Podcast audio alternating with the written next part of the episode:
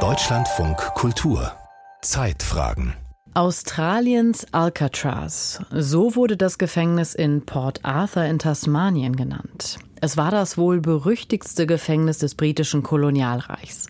Anders als Alcatraz wurde Port Arthur nicht auf einer Insel gebaut, wohl aber auf einer Halbinsel. Und von dort aus mussten die Insassen Zwangsarbeit leisten für das Kolonialreich. Was heute noch von diesem ehemaligen Gefängnis und seinen Schrecken übrig ist, das hat Michael Marek in Erfahrung gebracht. Port Arthur im Südosten Tasmaniens. Es riecht nach Fisch und Chips. Der kleine beschauliche Ort an der rauen Tasmansee liegt 90 Autominuten von Hobart entfernt, der Hauptstadt des australischen Bundesstaates. Einst galt der Ort als die Hölle auf Erden. Insgesamt wurden 163.000 Sträflinge nach Australien deportiert davon 73.000 allein nach Tasmanien. Nach Port Arthur kamen die Sträflinge mit den höchsten Sicherheitsstufen. Port Arthur war ein Hochsicherheitsgefängnis. Liz Latrobe arbeitet in Port Arthur als Museumsführerin.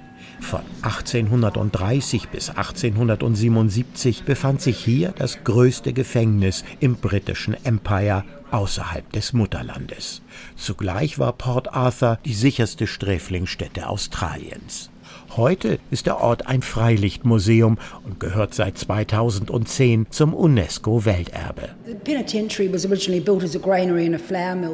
Das Gefängnis war ursprünglich ein Getreidespeicher oder eine Getreidemühle. Es gab eine Krankenstation, eine katholische Kapelle und sogar eine Bücherei mit 13.000 Bänden. Die Idee war, aus den Sträflingen bessere Menschen zu machen. Die privilegierten Gefangenen hatten einen eigenen Schlafsaal und brauchten keine Fußeisen zu tragen, anders als die schweren Jungs. Sträflinge der Kategorie 7 hatten 18 Kilogramm schwere Fußeisen. Level 7 he'll be in heavy leg irons around 18 kilo. Ein vierstöckiger Zellenblock ist das Zentrum von Port Arthur, ein gelbliches, langgezogenes Gebäude. Von dem Bau, in dem einst 484 Strafgefangene lebten, stehen nur noch die Außenmauern, die wie ein steinernes Skelett an die Doing Time erinnern, die Zeit, die die Sträflinge im Gefängnis einsaßen. Die meisten Strafgefangenen waren junge Arbeiter zwischen 19 und 25 Jahren. Die wurden hier zum Aufbau des Landes gebraucht. Der jüngste Häftling war neuneinhalb Jahre alt. Auch deshalb gehört das Gefängnis zum UNESCO-Welterbe Port Arthur hatte das erste Jugendgefängnis des British Empire. It's because we had the first juvenile prison anywhere in the British Empire here at Port Arthur. Where is my wandering boy tonight? Ökonomisch steht Port Arthur für einen einfachen Tauschhandel, Manpower gegen Holz.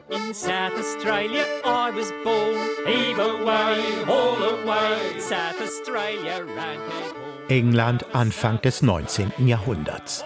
Die industrielle Revolution fordert ihren Tribut. Die soziale Verelendung breiter Bevölkerungsschichten führt zu mehr Kriminalität. Die Wälder sind abgeholzt, um die Dampfmaschinen zu beheizen. Doch wo Holz hernehmen, wenn es im eigenen Land keines mehr gibt? Wie praktisch muss die Idee erscheinen, die unbequem gewordenen Kriminellen und jungen Männer als Zwangsarbeiter zu deportieren.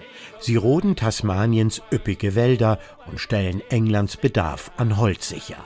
Die Sträflinge stellen Ziegel her, Möbel, Kleidung und sogar Schiffe für die britische Marine.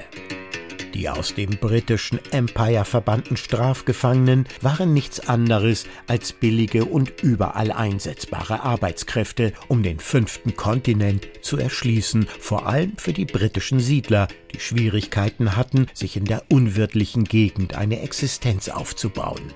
Die Sträflinge waren es, die mit ihrer Hände Arbeit die gesamte Infrastruktur Tasmaniens schufen: Straßen, Brücken, Häfen, Leuchttürme, Schulen und Krankenhäuser. Im 19. Jahrhundert, als das koloniale Australien Sträflingsarbeit zum Aufbau benötigte, wollte man nur Männer. Sie sollten jung und stark sein und nach Ende der Haft hier ansässig werden. Man wollte sie zu guten, produktiven Bürgern erziehen. Doch irgendwann war es genug und die Leute sagten, dass sie keine Sträflinge mehr für den Aufbau wollten. Okay, hieß es aus England. Ein paar Jahre noch und dann ist Schluss. Aber in der Zeit schickten sie die schlimmsten Verbrecher, die sie finden konnten. Mörder, Gewalttäter, Vergewaltiger und so weiter. Das war für die Briten die Gelegenheit, sich noch schnell der übelsten Typen zu entledigen.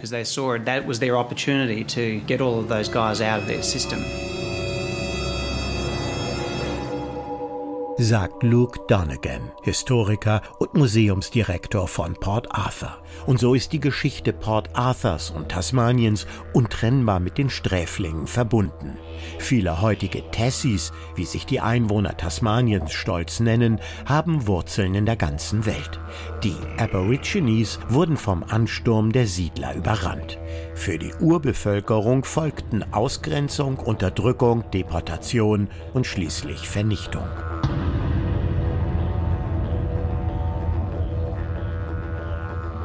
Michael Marek war das über Port Arthur in Tasmanien, in dem Touristinnen und Touristen heute etwas über die dunkle Geschichte des Gefängnissystems in Australien lernen können.